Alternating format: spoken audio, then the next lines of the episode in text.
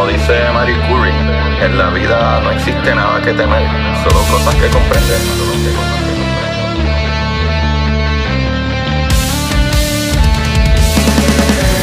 Recuerden correr y buscar la manera de aprender que más le divierta.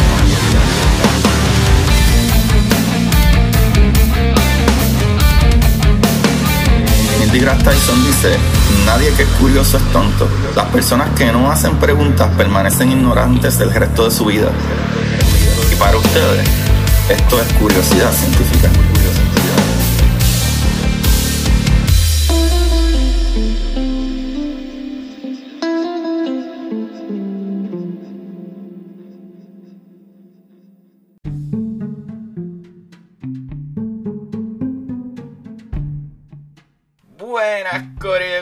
Científica. Bienvenidos sean todos ustedes a este su programa de curiosidad.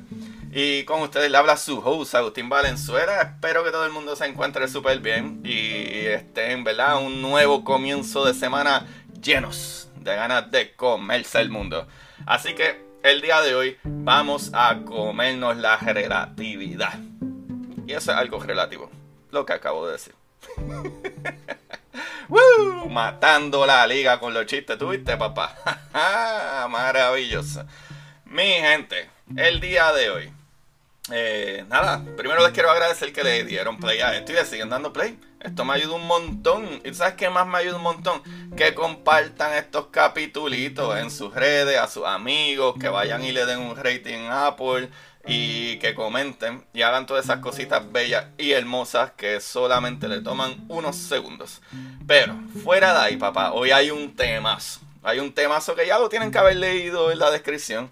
eh, los que le están dando play a esto y a los que no lo leyeron porque verdad tienen como yo una lista de podcast y cuando se acaba uno sigue el otro y sigue uno escuchando pues sabes qué vamos a hablar de la relatividad pero no cualquier cosa de la relatividad sino que la relatividad especial, la de 1905. Yay, sí, ese mismo. Yay, yay, yay, yay, el gran Einstein. de esa misma relatividad es lo que estoy hablando, papá. Pues hay una parte de la relatividad que se une a una cosa que se llama la dilatación del tiempo. Ajá, ustedes tienen que haber visto en películas, en, en series, en, conversaciones por ahí, de que hay una cosa que se llama la dilatación del tiempo, que es que dependiendo de la persona que está viendo su reloj y cómo se está moviendo, el tiempo pasa diferente.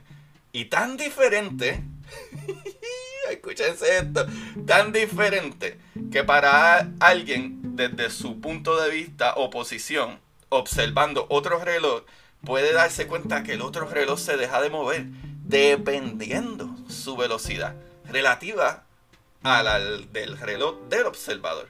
O sea que para mí los segundos pasan como para ti ahora mismo que miraste tu reloj, pero para el que está viajando cerca de la velocidad de la luz, su reloj, yo desde acá, desde la Tierra, veo que el de él está detenido. Uh, van a ver, papá. Pero vamos poco a poco, vamos poco a poco. Y ustedes dirán, pero ve, Agustín, ¿qué está pasando aquí? No se apuren, chavales, que vamos a hablar de esto. Así que de acuerdo con la teoría de la relatividad, la dilatación del tiempo es una verdad diferencia en el tiempo transcurrido medido por dos observadores. Y cuando digo dos observadores, dos por lo menos. En verdad, dos o más. Porque tú puedes tener uno en el centro, uno moviéndose en la orilla y uno fuera de algún, ¿verdad? Este, cosa que esté rotando. So, puede ser por lo menos más de uno, eso es lo que importa. Dos observadores. o sea que si tú tienes por lo menos dos observadores, ya sea debido a una diferencia de velocidad relativa entre sí o por estar situados de manera diferente en relación con un campo gravitacional. Ahí hay dos cositas importantes. Esta ¿verdad? dilatación del tiempo va a ocurrir cuando dos observadores o más están en posiciones diferentes y hay dos cositas. Una de ellas es uno de ellos va casi a la velocidad de la luz, ¿verdad? O va mucho más rápido que el otro. Y la otra manera es cuando hay un campo fuerte gravitacional. Dependiendo qué área del campo gravitacional, eso va a cambiar el reloj, ¿verdad? El reloj tuyo ahora mismo que, que tú miras en tu mano, ¿verdad? Comparado con el mío, que estoy acá, ¿sabes? So, como resultado de la naturaleza del espacio-tiempo, se medirá un reloj que se mueve en relación con un observador para que marque más lento que un reloj que está en reposo en el propio marco de referencia del observador, que fue lo que dije. O sea, un reloj que está bajo la influencia de un campo gravitatorio más fuerte que el de un observador también se medirá para que marque más lento que el propio reloj del observador. O sea, que tanto para el que se está moviendo más rápido o para el que tiene un campo gravitatorio más fuerte, ese reloj se mueve más lento. De acuerdo a mí que estoy observando desde lo lejos. ¿Verdad? De acuerdo a mí que observo desde lo lejos. Mi reloj, mi reloj pasa segundo por segundo como está sucediendo el tuyo ahora mismo. Pero a la gente que yo estoy observando, al que está en un campo gravitatorio más fuerte y el que está moviéndose más ah, rápido, ¿verdad? O más cerca de los hilos de la luz, sus relojes pasan más lentos que el mío, que estoy aquí parado observando. ¿Por qué? Ya vamos a ver. ¿Sabe? Tal dilatación del tiempo ha sido demostrada repetidamente. ¿sabe? Esto no es un invento y cálculos nada más. Por ejemplo, por pequeñas disparidades de un par de relojes atómicos después de que uno de ellos sea enviado en un viaje espacial o por relojes en el transbordador espacial que corre un poco más lento que relojes de referencia en la Tierra o los relojes de los GPS y los satélites Galileo, ¿verdad? Corriendo un poco más rápido. Y eso está súper chulo. ¿Sabe? La dilatación del tiempo también ha sido objeto de trabajo de ciencia ficción. Ha salido en muchas películas, ya que técnicamente proporcionan, ¿verdad?, los medios para el viaje en el tiempo hacia adelante, papá. Porque si tú ahora mismo te vas corriendo cerca de la velocidad de la luz, cuando tú para atrás, mis años, ¿verdad? Pasaron como normal, casi. O sea, por ejemplo, tú te vas a viajar un año, cuando tú miras para atrás, yo tengo 10 años más de los que tenía y para ti fue solo un año, por poner un ejemplo. So, la dilatación del tiempo, ¿verdad? Eh, de la velocidad desde el marco de referencia local del reloj, eh, vamos a decir un reloj azul y el reloj rojo, estando en movimiento, se percibe como un tic-tac más lento, ¿sabes? Por decirlo así. So, vamos a decir que yo tengo el reloj azul y tú tienes un reloj rojo pues el reloj rojo que se esté moviendo mucho más rápido, su tiempo para mí, el observador, se detiene o va más lento. Para ti, que tienes ese reloj rojo y estás moviéndote ya súper rápido, tú miras tu reloj y para ti tu tiempo sigue, pues, ¿verdad? Pasando normal, segundo tras segundo. Pero para mí que te estoy observando de lo lejos, veo que tu reloj se detiene al moverte más rápido. Y eso es básicamente lo que sucede ahí. Y eso no son solo cálculos. Esto está probado. So, la relatividad eh, eh, especial indica que para un observador en un marco de referencia inercial, ¿verdad? Que tiene una inercia o se, se está siendo impulsado hacia adelante, si lo quieres poner así, un reloj que se mueve con relación a él se medirá para marcar más lento que un reloj que está en reposo en su marco de referencia. ¿Qué quiero decir con esto, chavales? Imaginemos, para que tengan una idea, que no solamente es la cuestión de, ¿verdad? No solamente es la cuestión de cuán rápido va, sino también se puede percibir como un tipo de inercia. Por ejemplo, piensen que hay una plataforma redonda, Una plataforma redonda bien grande. Y yo, el observador, estoy en el centro de la plataforma. Y hay alguien que está en el borde de la plataforma. ¿Verdad? Una plataforma redonda. Esa plataforma redonda vamos a hacerla dar vuelta. ¿Qué sucede? Por, por básicamente la fuerza centrífuga, al esa plataforma estar dando vuelta, el, ¿verdad? El, el reloj o la persona con el reloj que está en el borde de la plataforma la fuerza centrífuga va a empezar a empujar a esa persona hacia afuera. So, esa misma, ese mismo impulso hacia afuera que va haciéndolo girar muchas más veces alrededor, ¿verdad? De un espacio, ese reloj va a ir más lento. Sea, la inercia va a, ser, va a tratar de empujar esa persona hacia afuera ¿verdad? Hacia la dirección que esas fuerzas centrífugas lo está tratando de impulsar. Y por esa fuerza, mientras más fuerte es esa fuerza, su reloj, para mí el observador en el centro de la plataforma, veo que el reloj que, del que está en la orilla de la plataforma está pasando más lento. Ahora, para mí, cuando yo miro, mi reloj sigue eh, pasando normal. ¿Qué sucede? Si yo hago esto por el tiempo suficiente, cuando yo detengo la plataforma y nos unimos, el, de la, el que estaba en el borde de la plataforma y yo que estoy en el centro, para mí pasó mucho más tiempo que para el que estaba en la orilla de la plataforma. Y anyway, ya yo estaba observando que su reloj estaba deteniéndose, oyendo más lento. Ahora, ¿por qué para mí las cosas no cambiaron? Porque al yo estar en el centro de la plataforma, yo solamente estaba girando en mi propio eje, en el centro yo no corrí espacio. So, cuando tú corres espacio a una velocidad más alta, tu reloj se va deteniendo. Es como si fuera una fuerza de inercia, ¿verdad? Algo que te va empujando y mientras más te va empujando hacia esa dirección, más lento pasa tu reloj.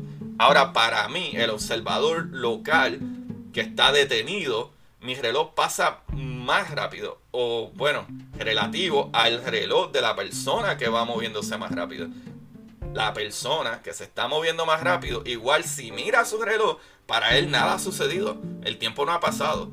Pero solo para mí el observador, que estoy detenido, sí puedo observar que su reloj se detuvo y cuando él vira para atrás, él es más joven que yo. ¿Sabe? O tiene menos años de los que tenía, ¿verdad? O que tengo yo. Básicamente esto, menos años de los que yo gané. Él no ganó esos años. Porque para él ese tiempo no, sucedió, ¿verdad? No pasó. De la misma manera, ahí podemos irnos mucho más rápido, ¿verdad? Este caso a veces se llama dilatación del tiempo relativista especial. Cuando más rápido, ¿verdad? Es la velocidad relativa, mayor es la dilatación del tiempo entre ellos, como ya les expliqué.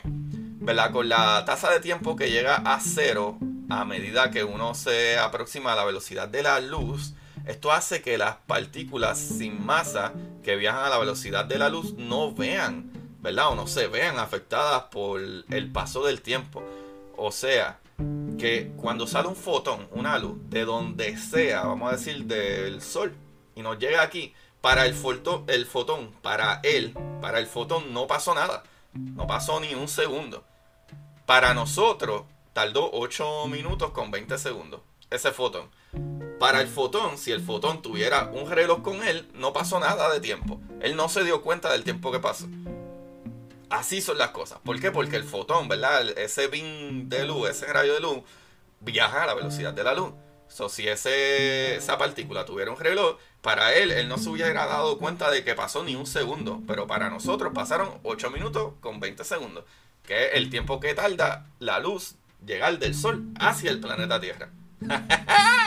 Viste qué chévere, chavalito. Esto está súper. Así que, Corillo, teóricamente la dilatación del tiempo permitiría a los pasajeros de un vehículo en rápido avance avanzar en el futuro en un corto periodo de tiempo. Ah, y ustedes dirán, espérate, espérate, Agustín. Me estás confundiendo. ¿A qué tú te refieres? De que van al futuro. Ya van a ver, papá ¿verdad? Para velocidades suficientemente altas, el efecto es dramático. Tan dramático que, por ejemplo, un año en viaje podría corresponder a 10 años en la Tierra. Y de hecho, es mucho más, pero algo ahí más o menos. La es que no encontré una comparación mejor. Así que una aceleración constante de un G, ¿verdad? Como eh, de gravedad permitiría a los humanos viajar a través de todo el universo conocido en una vida humana. ¿Qué dice eso, Corillo? El universo es alrededor de 13.8 billones de años, ¿verdad? ese es el cálculo que hacemos, pero en verdad son como 90 y pico, no me acuerdo ahora, de años luz de punto a punto. Sea, 90 y pico de años luz de punto A a punto B del universo. Son como, si no me equivoco, 46 años luz de lo que podemos ver de donde nosotros estamos. Podemos decir que el universo se ha expandido 46 años luz hacia la derecha y 46 años luz hacia la izquierda, que serían unos 92, ¿verdad? Años luz en total de punto A a punto B, como quien dice el borde del universo. So, eh, si viajáramos a una constante de 1G, ¿verdad? Que es la fuerza de la gravedad eh, constante en el universo, podríamos viajar, ¿verdad? De, punta a punta del universo en el tiempo que tarda nuestra vida.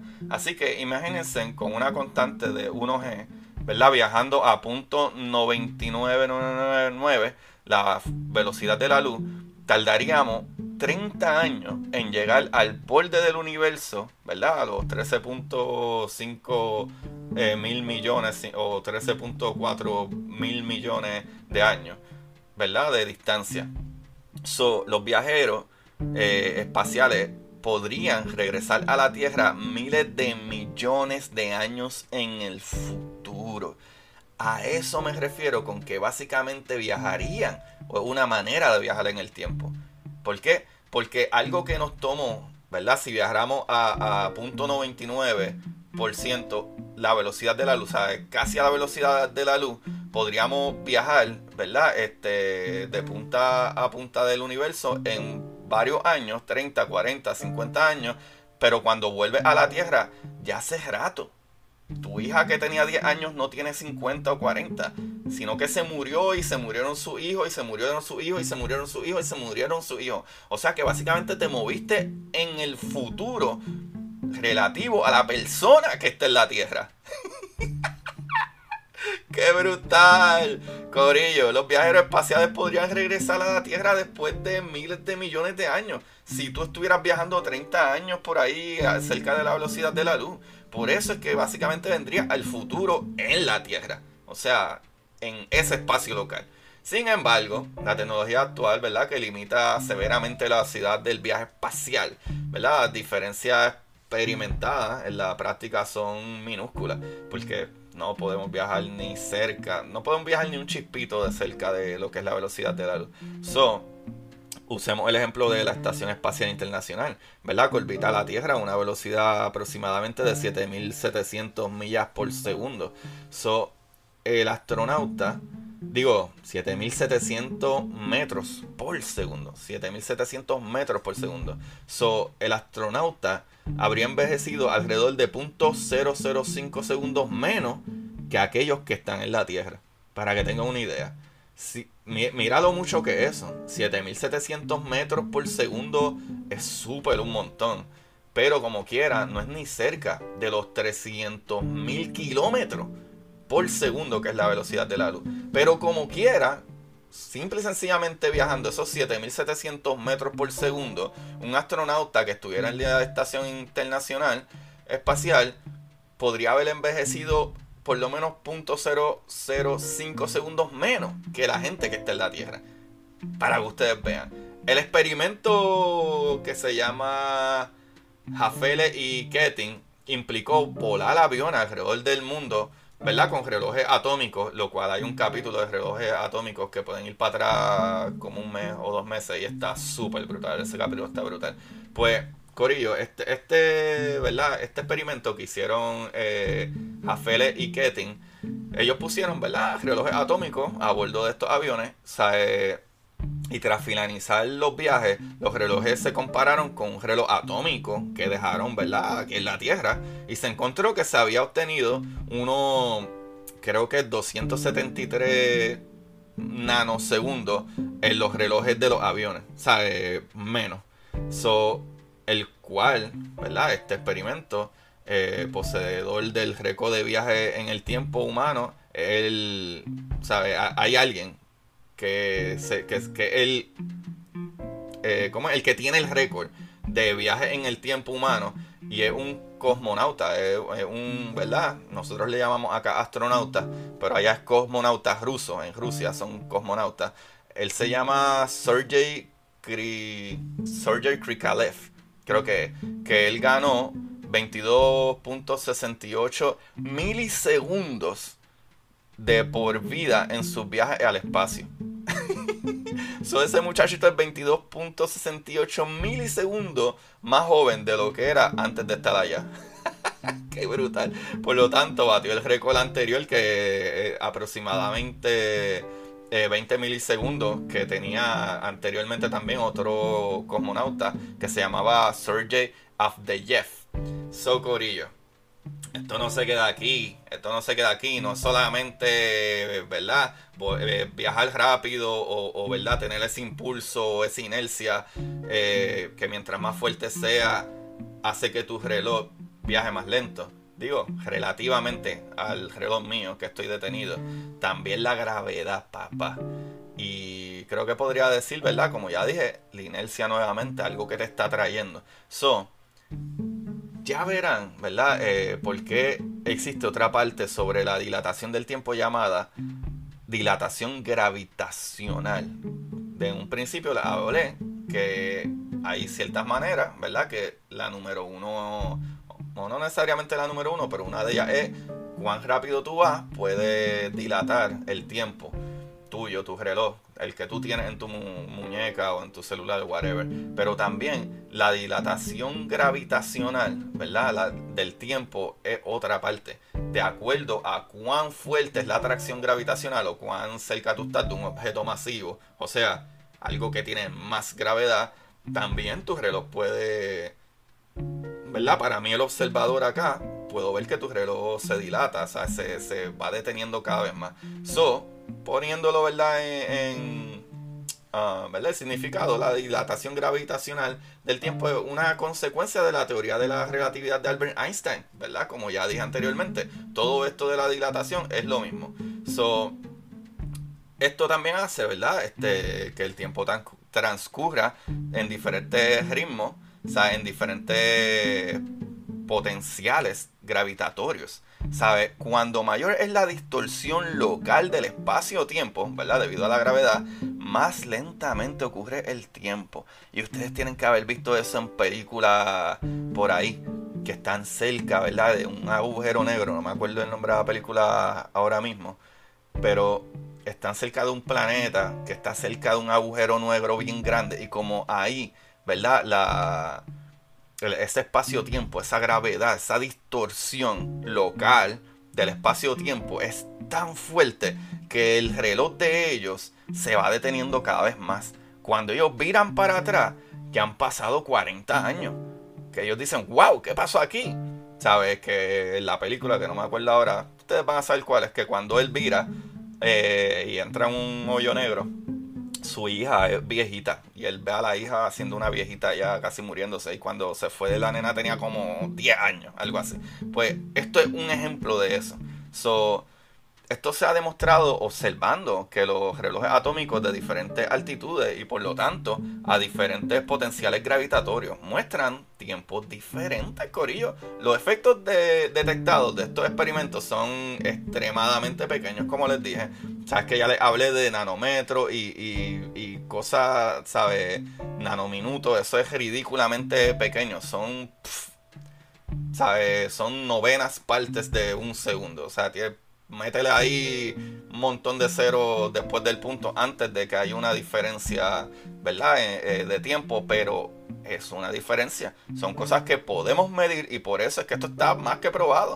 O sea, eh, otra cosa es que, ¿verdad? La dilatación gravitacional del tiempo que fue descrita por Einstein, como ya les dije, en el 1907, en la relatividad general, también tiene ciertas cositas, como por ejemplo, la existencia de una dilatación temporal del tiempo fue confirmada de forma directa por primera vez por el experimento de Pound y Repka, que más adelante les voy a explicar un poquito del experimento de Pound y Repka, y tiene que ver un poquito con, eh, ¿verdad? Este, el corrimiento al rojo.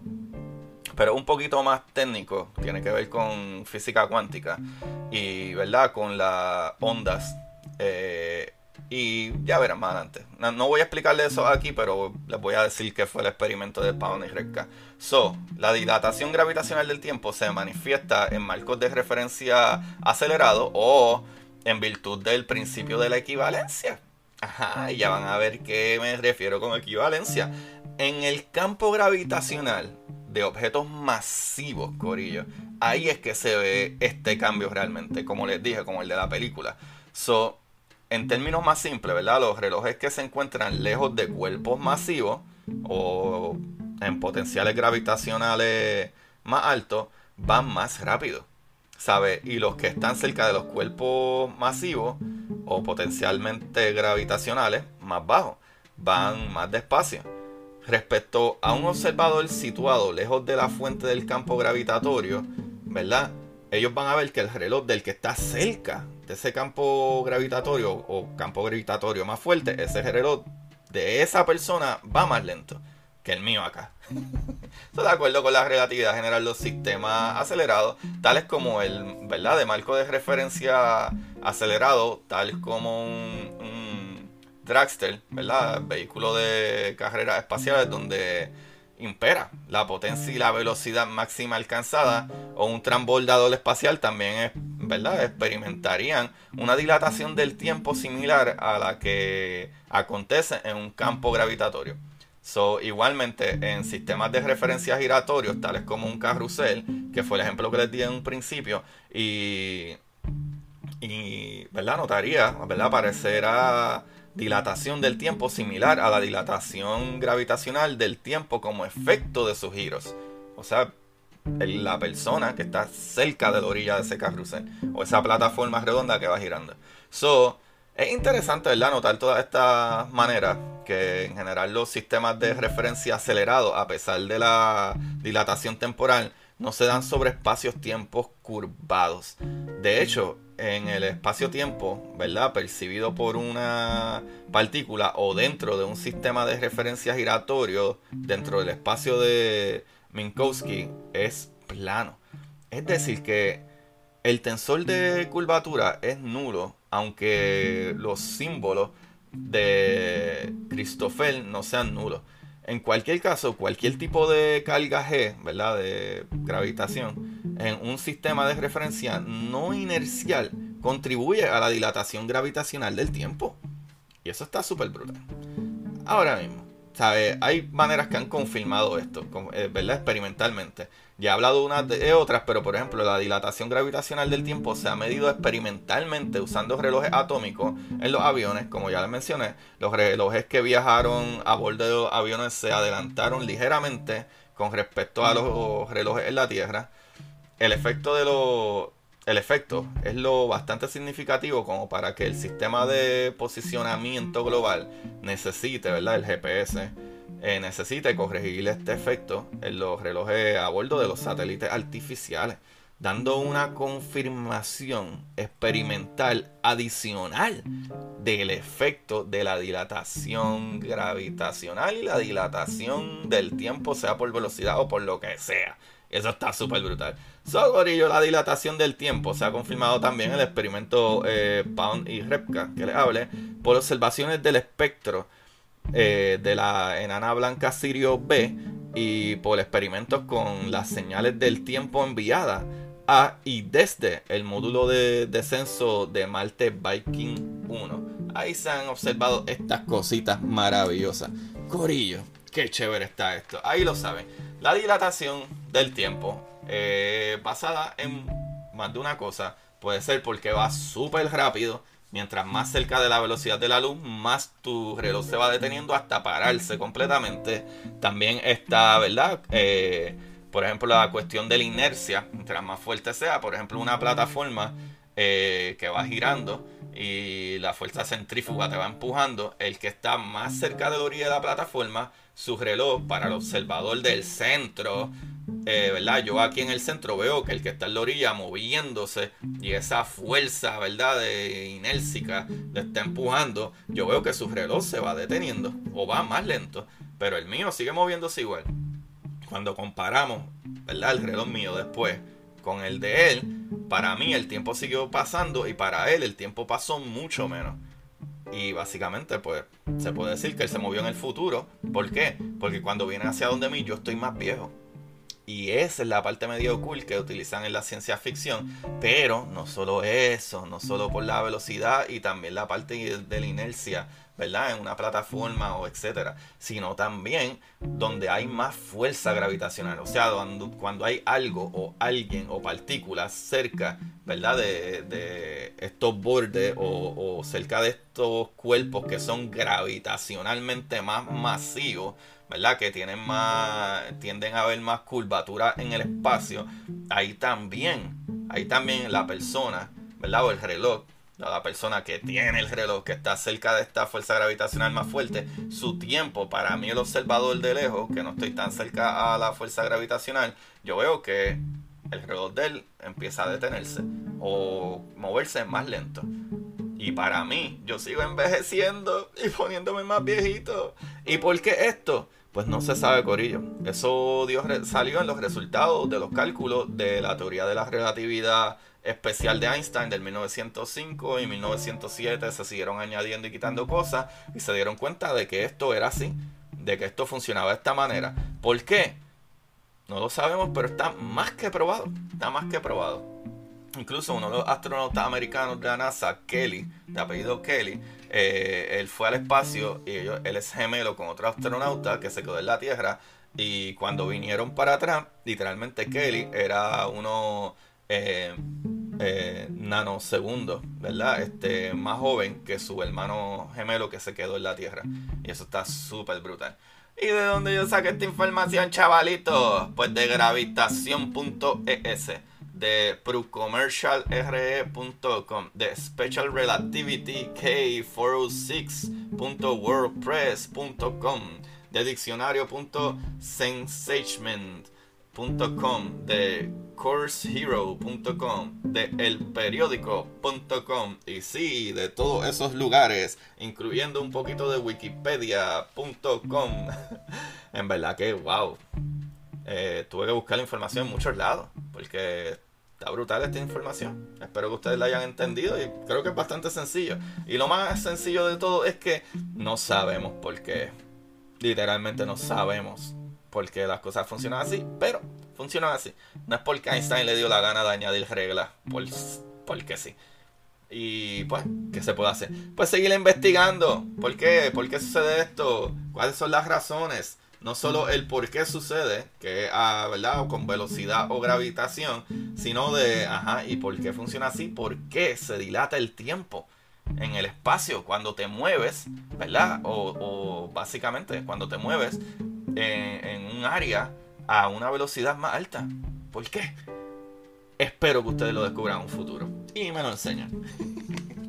Corillo, el librito de hoy que estoy leyendo es de Eric Warren. Ya yo he leído varios libros de él. Yo creo que ya he hablado antes de ellos. Eh, pero estoy leyendo el libro 4 de la saga que se llama Infinity's End. Mano, estoy hookeado con los libros de Eric Warren. Este es el cuarto libro que leo de, de Infinity's End. Y eh, este libro se llama Journey's Edge. De Infinity's End, Journey's Edge, de Eric Warren. El tipo escribe súper brutal. Me encanta su drama, me encanta su acción, me encanta los personajes. En verdad, está brutal. Eric Warren. Así para cuando quiero descansar un poco la mente de la física. Y creo que la ciencia ficción es una manera súper cool de hacerlo. Así que yo creo que eso está súper cool. Corillo, como les he dicho anteriormente, ayúdenme un poquito. Mira cómo, compartiendo estos capítulos, dando un raid y esas cositas así. También, chavales, también eh, nos pueden ayudar, mira, comprando mi libro, Curiosidad Científica, El Universo en Arroz con Habichuela, en Amazon. O me escribe a mí directamente, como hace mucha gente, y yo te lo envío desde aquí, mira, dedicadito y todas esas cosas, ¿ok? Eh, dependiendo de la región donde vives también, depende un poco el precio. Eh, porque me ha tocado enviarlo a otras partes del mundo y sale un poquito más caro. Pero háblame, porque a veces el shipping de Amazon es mucho más caro. O simple y sencillamente por Amazon eh, no los consiguen. O sea, no los envían a otras partes del mundo. ¿Y sabes quién los envía? Yo. Yo los puedo enviar. Así que, Corillo, este, me pueden escribir directamente en Curiosidad Científica Podcast en Instagram o en Twitter, Curiosidad Científica, o en Facebook, Agustín Valenzuela. Eh, Eh, ahí no uso mucho el Facebook, pero definitivamente puedo contestar algún mensajito. También los que te que los que te que te que que disparatero era Agustín. Me enredé, Corillo, me enredé, mala mía.